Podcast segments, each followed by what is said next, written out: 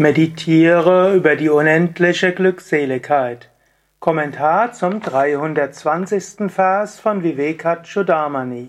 Shankara schreibt: Löse die außen und innen wahrgenommene Welt vollständig auf. Meditiere mit gesammeltem Geist über das reine Selbst, die reine Glückseligkeit. Verbringe damit deine Zeit solange noch keine karmische Bindung Prarabdha Karma besteht. Hier sagt er, so wie du gerade keine besondere Aufgabe hast, meditiere über das Unendliche, das Absolute. Und das ist auch ein guter Tipp für die Meditation, denn in der Meditation hast du ja keine besondere karmische Aufgabe. Dort gilt es einfach zu sagen, ja, ich bin das Unendliche und das Ewige, das Unsterbliche Selbst. Darüber meditiere.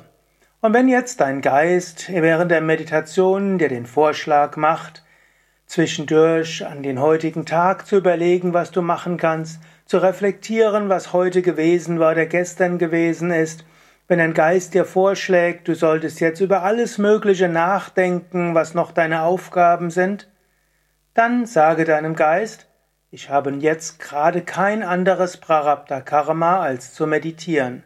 Und du kannst deinem Geist sagen, nach der Meditation. Probiere das mal aus. Du könntest auch mit deinem Geist so sprechen. Danke für den Vorschlag, mich damit jetzt zu beschäftigen.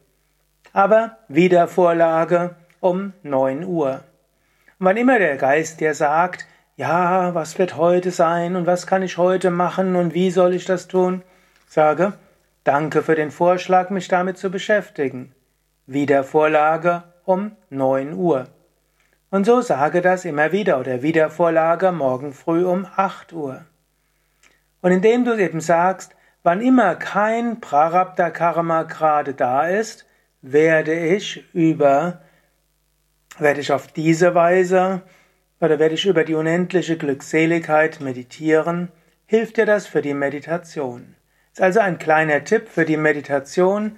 Wann immer du kein, wann immer du meditierst und dein Geist dich sich beschäftigen will mit dem, was du, was jetzt nicht Meditation ist, sage ihm Atta Meditation. Anderes später.